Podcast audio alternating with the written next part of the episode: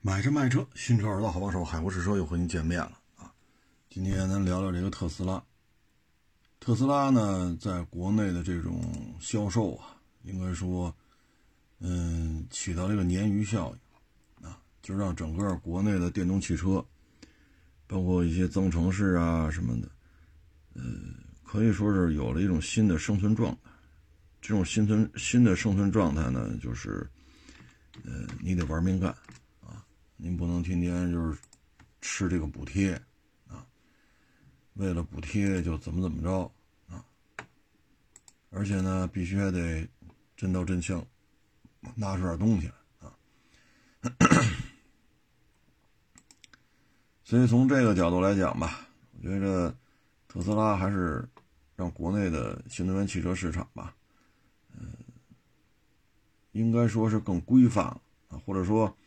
大家的心思呢，就用在造车上，啊，嗯，毕竟他之前的这个品牌运作嘛，啊，还是比较成功的，啊，特斯拉整个在国人的这个心目中啊，这个呃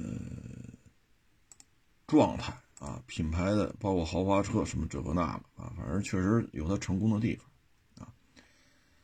那现在呢？这个车型呢，就是从去年夏末初秋啊，就开始进入一个频繁降价。到现在呢，一月份它已经有两次了，一个是官方调价，一个是四千加六千的补贴。所以这台车的价格呢，应该说从八月份开始吧，不论是保险的这种补贴呀，还是限时购车的补贴呀，还是官方调价呀。呃，应该说已经进行了若干次的这种，呃，直接或降阶的间接的降价，这个效果呢，确实是比较明显啊。你包括，嗯，前些日子这个降价，啊，降价之后有大量的这个消费者去店里边这个那个，啊，但是呢，好处是什么呢？啊，三四天的功夫又增加了四五万辆特斯拉的订单。那这个现象呢，就是国家的补贴逐渐在淡出市场，啊，第二个现象呢，就是原材料在涨价，啊，这是每一个电动车主机厂都要面对的，啊，只要你在这片土地上生产销售啊，补贴越来越少，原材料价格越来越高，那为什么它却是拼了命的降价？这个呢，我觉得多方面吧。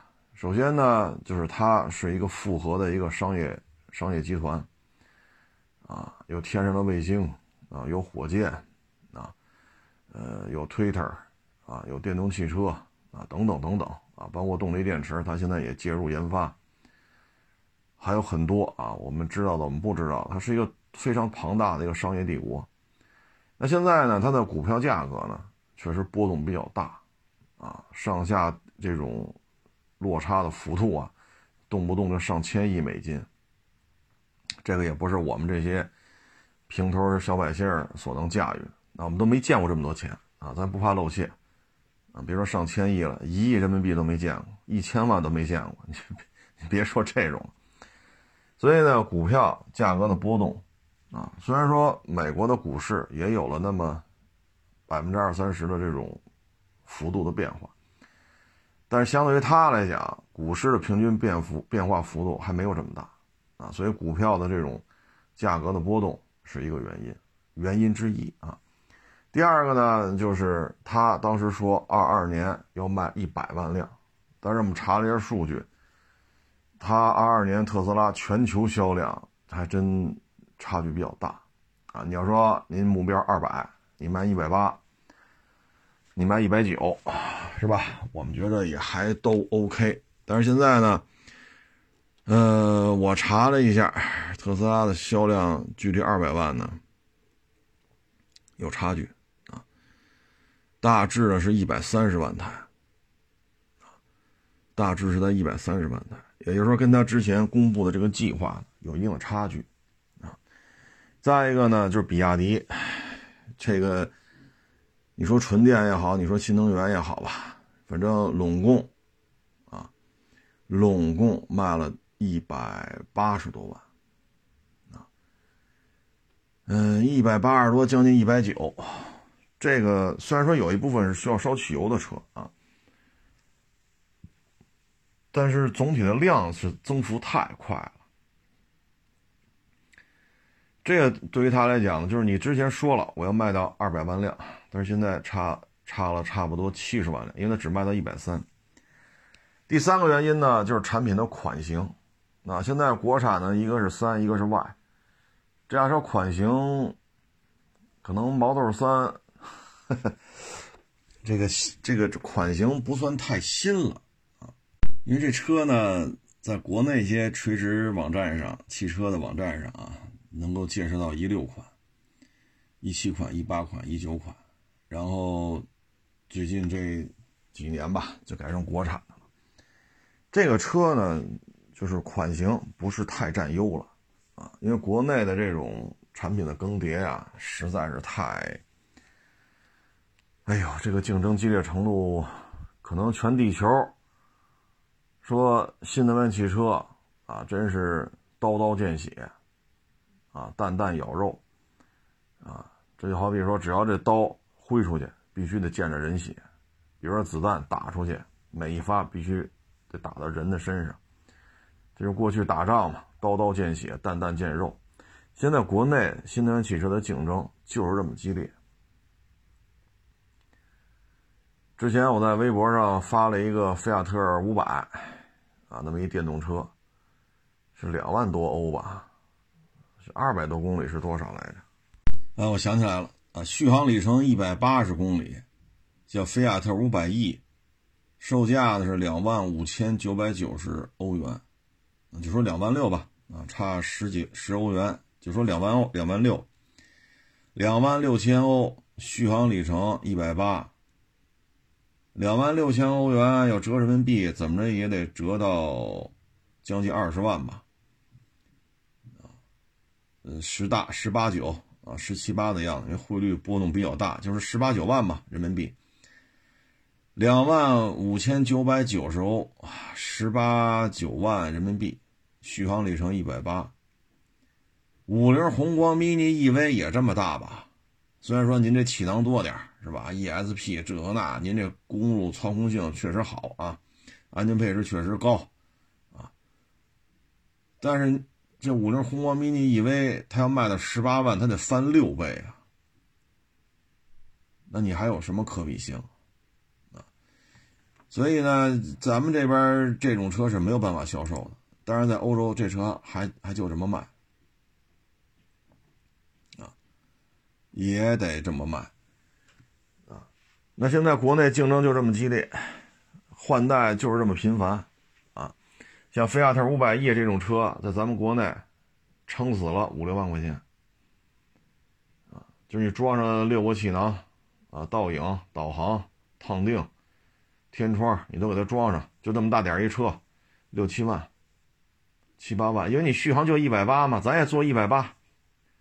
对吧？这这车顶天也就卖个五六万块钱，啊，你要卖个八九万没人要了，因为你续航就一百八，但是人家要卖到两万五千九百九十欧，就算取个整两万六，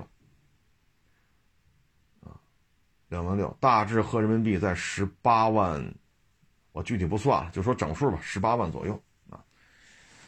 所以呢，国内的这种迭代更新确实太厉害了，而且电动汽车全线。全部的产业链在中国都可以搞定，所以在这种情况之下，现在它的款型确实不占优。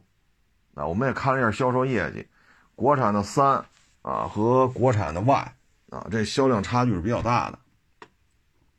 啊，Y 呢卖了三十一万，三呢卖了十二万，啊，所以呢，这个三它确实也是款型老了点啊嗯，毛豆 Y 还行，但是也不是说最近这一年多刚研发出来的产品啊。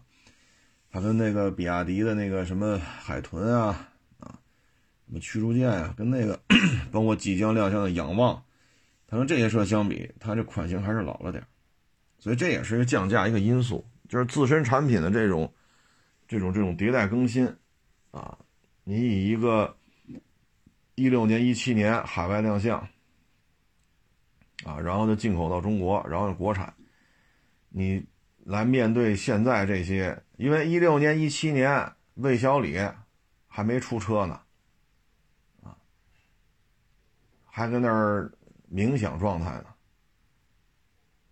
对吧？你这我买我收的那台 ES 八，那是一九年的，啊，当天收当天卖了，各位就别惦记了。就咱就说去年十一月份收那台车就是，那一九年人家刚造出车来，是吧？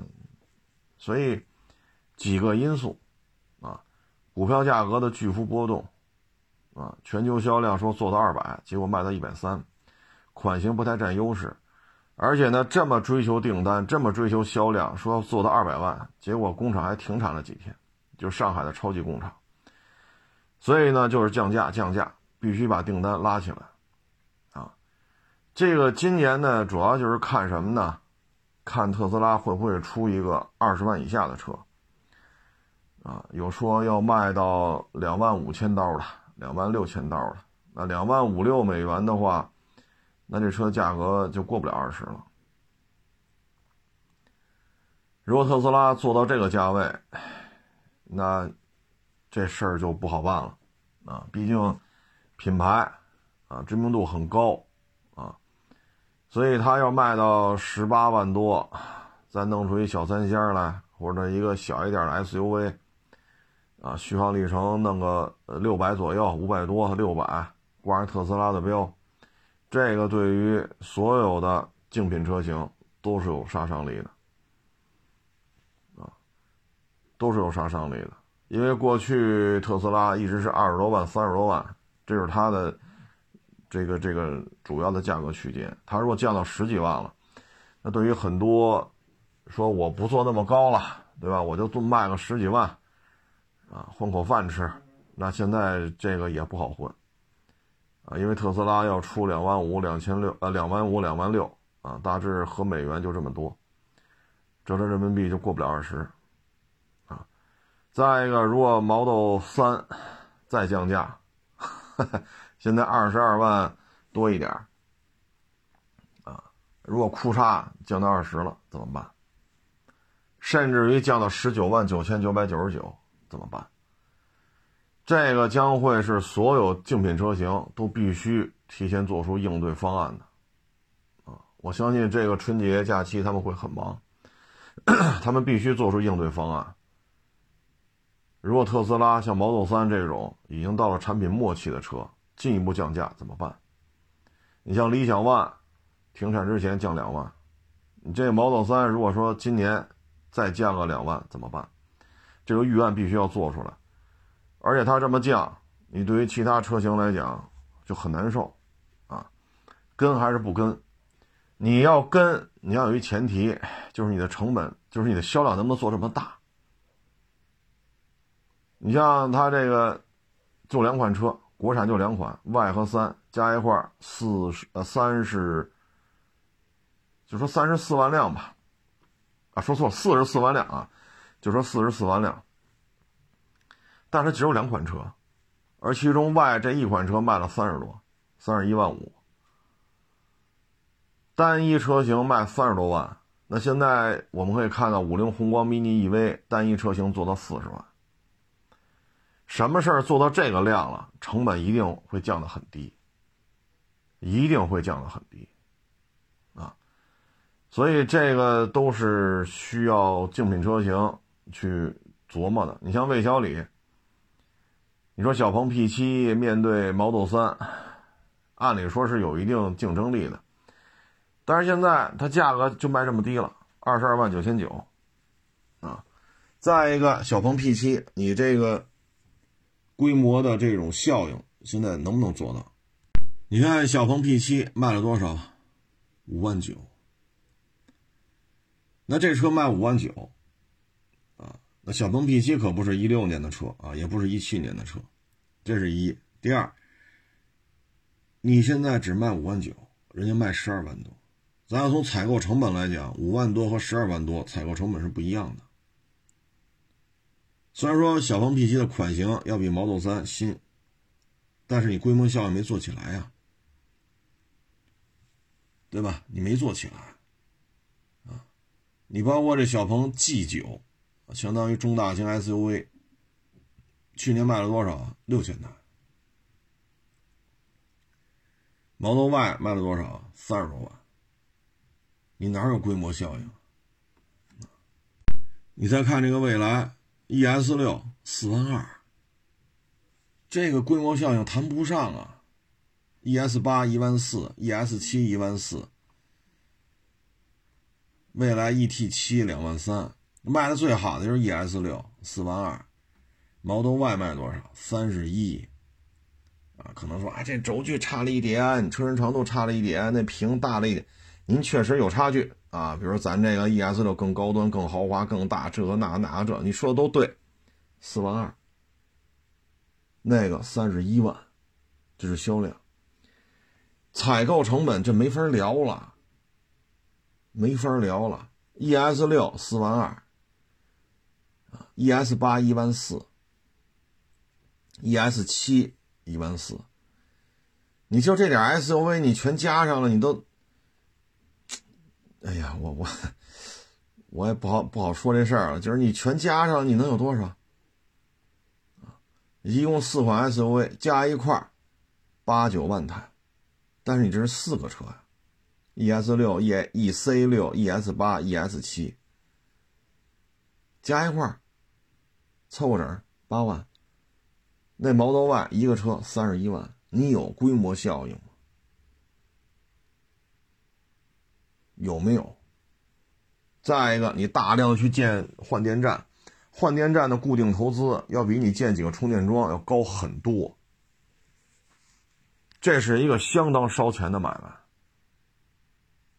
卖，啊，那你看，那加油站挣钱，那为什么，那为什么长城不在国内建它一千所加油站啊？那南北大众为什么不在国内建一千个加油站呀？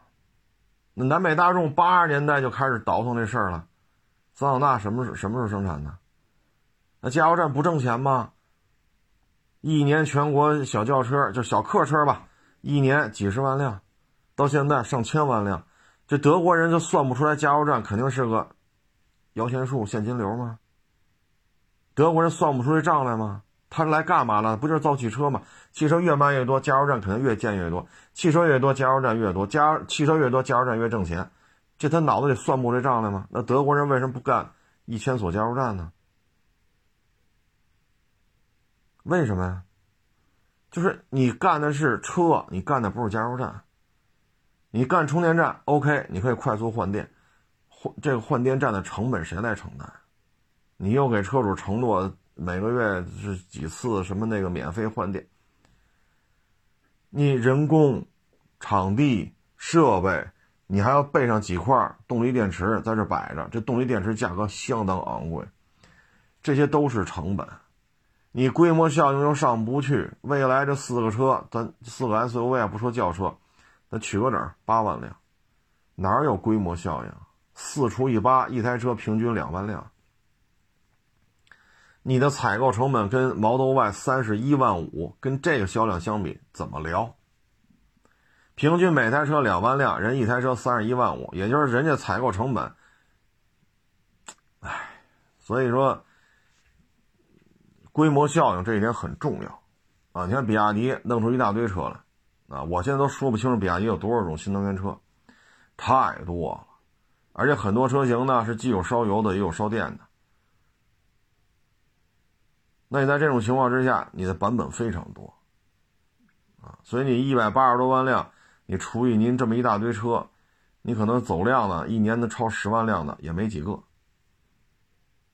啊，所以控制产品的数量，提升产品的销量，降低采购成本，然后去打价格战，这些都是一个怎么说呢？连环手。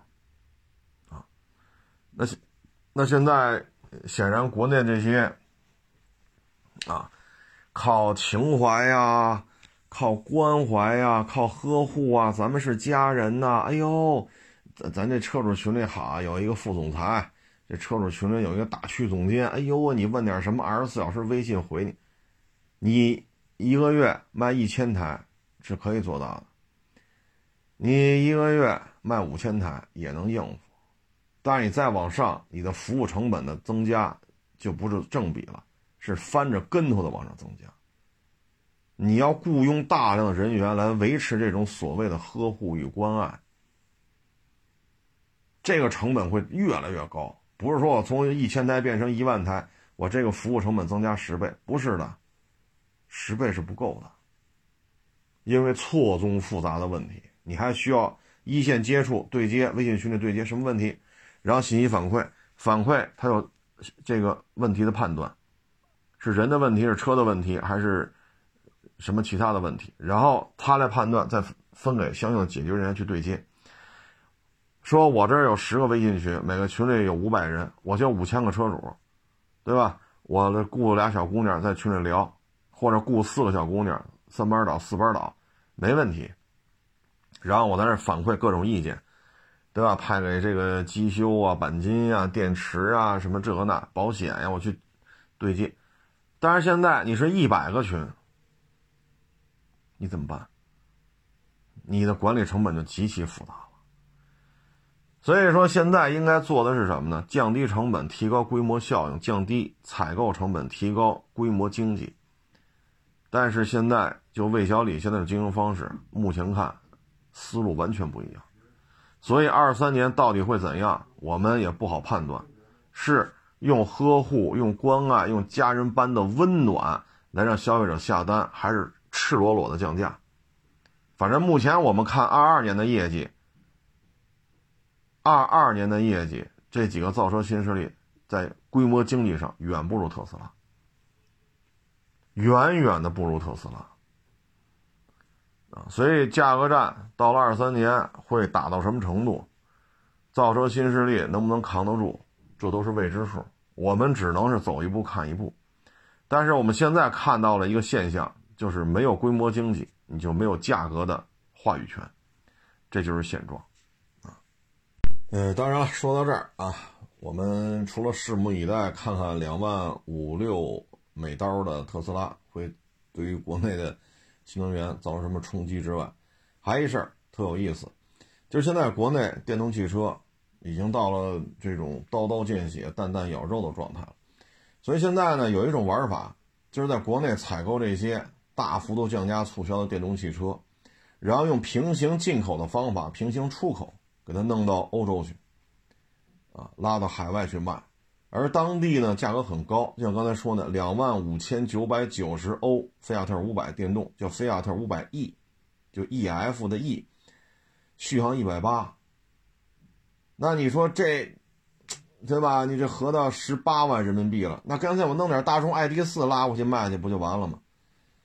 大众 ID.4 在咱这边才多少钱呢？对吧？它合人民币，它合不到十八万呢，所以呢，现在国内一个新的产业就是这种，啊，这种反向。你看现在 ID.3 大概裸车价十五左右，啊，十五左右。你这个要是拉过去卖十五左右人民币，和一个十八左右的这个。菲亚特五百 E 同台竞技，那菲亚特五百 E 必死无疑呀，啊，必死无疑，所以现在这也是一个新兴产业。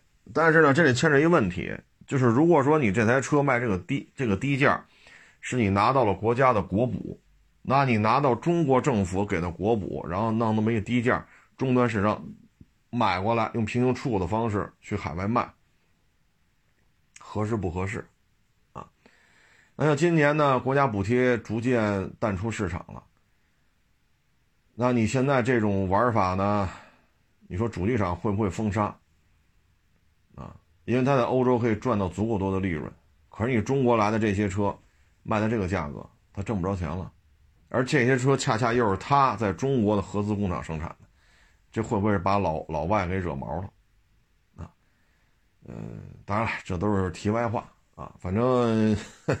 据说小买卖这种玩法做的还行，所以不能看港口只看平行进口，我们还得看平行出口。行了，不多聊了啊，这个呃，造车新势力啊，包括这个特斯拉啊，这个现状，嗯，就是这么一情况吧，啊，各位，嗯，就自行判断吧，啊，至于什么时候买特斯拉合适，您自己拿主意，啊，您您您自己合适自己琢磨就行了，啊，对了，最后再提一句，理想，理想呢，现在这个车型啊。嗯，是这样，理想 ONE 呢是七万八啊，但这车停产了。呃，L 九呢三万八，L 八一万五啊，因为理想 ONE 没有了，所以它这个呃意义不大了。那理想 L 九、理想 L 八呢，去年是卖了五万，三万八加一万五是五万三啊，五万三这个规模经济，哪怕加上已经停产的理想 ONE。呃，八万啊，七万八，五万三加七万八啊，差不多也十三万左右。三个车十三万，如果两个车呢，就是五万三。可以说规模经济也不高啊。如果面对像特斯拉，嗯，这种要销量，我可以让出很多的利润，我就要销量，我就要把这量做上去。我不知道魏小李今年会如何应对。啊，呃当然了，这也不是咱操心的事儿，随他吧。咱也只是针对这些数据做一个分享，说的对，说的不对呢，咱只能看了啊，看看二零二三年这个嗯跌宕起伏的新能源汽车市场究竟会怎样演绎啊？我们拭目以待。我也希望我说的是对，说的不对呢，也是一个需要去适应变幻莫测的车市啊，也需要我们去适应，毕竟是个。预测嘛，啊，行了，不多聊了，谢谢大家支持，谢谢捧场，欢迎关注新浪微博海阔试车手。